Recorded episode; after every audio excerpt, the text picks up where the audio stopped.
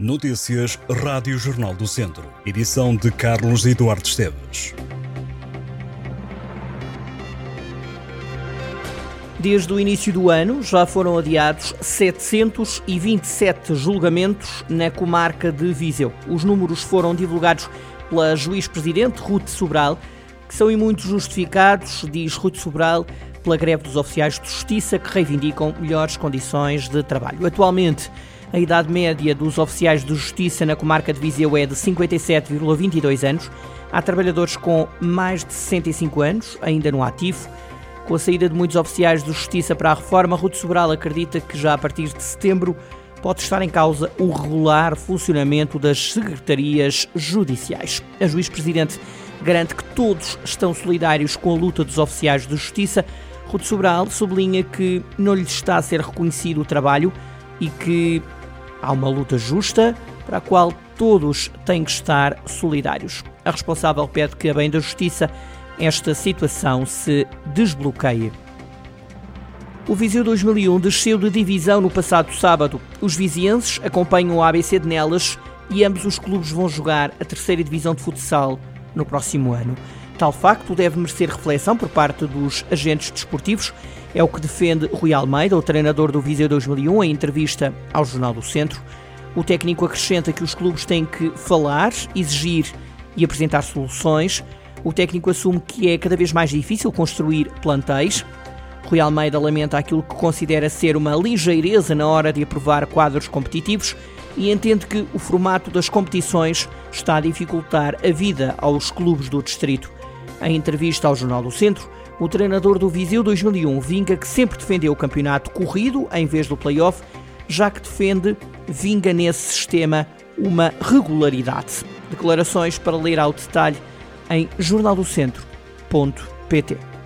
O partido Pessoas, Animais, Natureza vai criar um grupo de trabalho dedicado ao interior. No último congresso do PAN foi aprovada uma moção pela valorização deste território no país, que foi subscrita por militantes do partido em Viseu.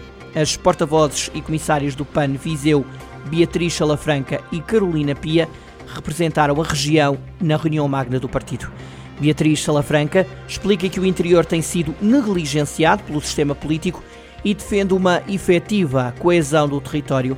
A porta-voz do PAN Viseu entende que deve existir uma democracia interventiva e não meramente formal, Salafranca vinca que é preciso que o sistema político dê prioridade a valores como a coesão, a justiça e a equidade. Cerca de 100 produtores vão participar no 21º Festival da Cereja de Rezende, que decorre nos fins de semana de 3 e 4 e de 10 e 11 de junho. O evento promove o fruto típico do Conselho e vai ter a cereja a preços especiais. Além da cereja, cuja produção sofreu este ano uma quebra, o festival vai promover também outros produtos ligados à cereja, como licores, compotas e doces. Vai ainda estar presente o artesanato local e as cavacas de Rezende. Também não vai faltar animação musical, infantil e de rua num evento que decorre no Largo da Feira e no Jardim Municipal. O regresso do desfile alegórico é uma das novidades da edição deste ano. A parada está marcada para as 3 da tarde do dia 4 de junho e regressa com um novo formato, contando com carros alegóricos, coreografias e marchas populares apresentadas pelas 11 freguesias do Conselho de Rezende, juntando o um total de 500 participantes. As cerejas de Rezende são uma das primeiras a surgir em toda a Europa, destacando-se pela qualidade e sabor gerados pelo microclima e pelas características do solo e das encostas sobranceiras do Rio Douro. O Académico de Viseu e o Tondela jogam a última jornada do campeonato no próximo domingo, dia 28 de maio. O encontro entre o Tondela e o Farense, a jogar sem faro, vai ser mesmo o derradeiro jogo desta época na segunda Liga. Os academistas jogam mais cedo. O Académico vai até à Madeira defrontar o Nacional, com o jogo iniciar às três e meia da tarde. Os madeirenses ainda não resolveram na totalidade a manutenção e podem cair em lugar de play-off, nunca descendo de forma direta. Por isso, também às três e meia da tarde tem início outros dois jogos que envolvem clubes aflitos, o Trofense Mafra e o Vila Franquense Bessade.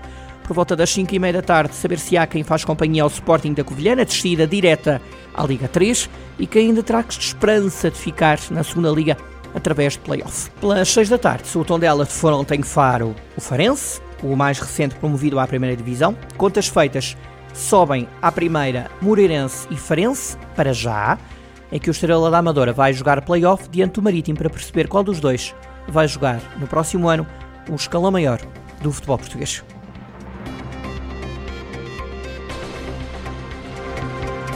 Estas e outras notícias em jornaldocentro.pt.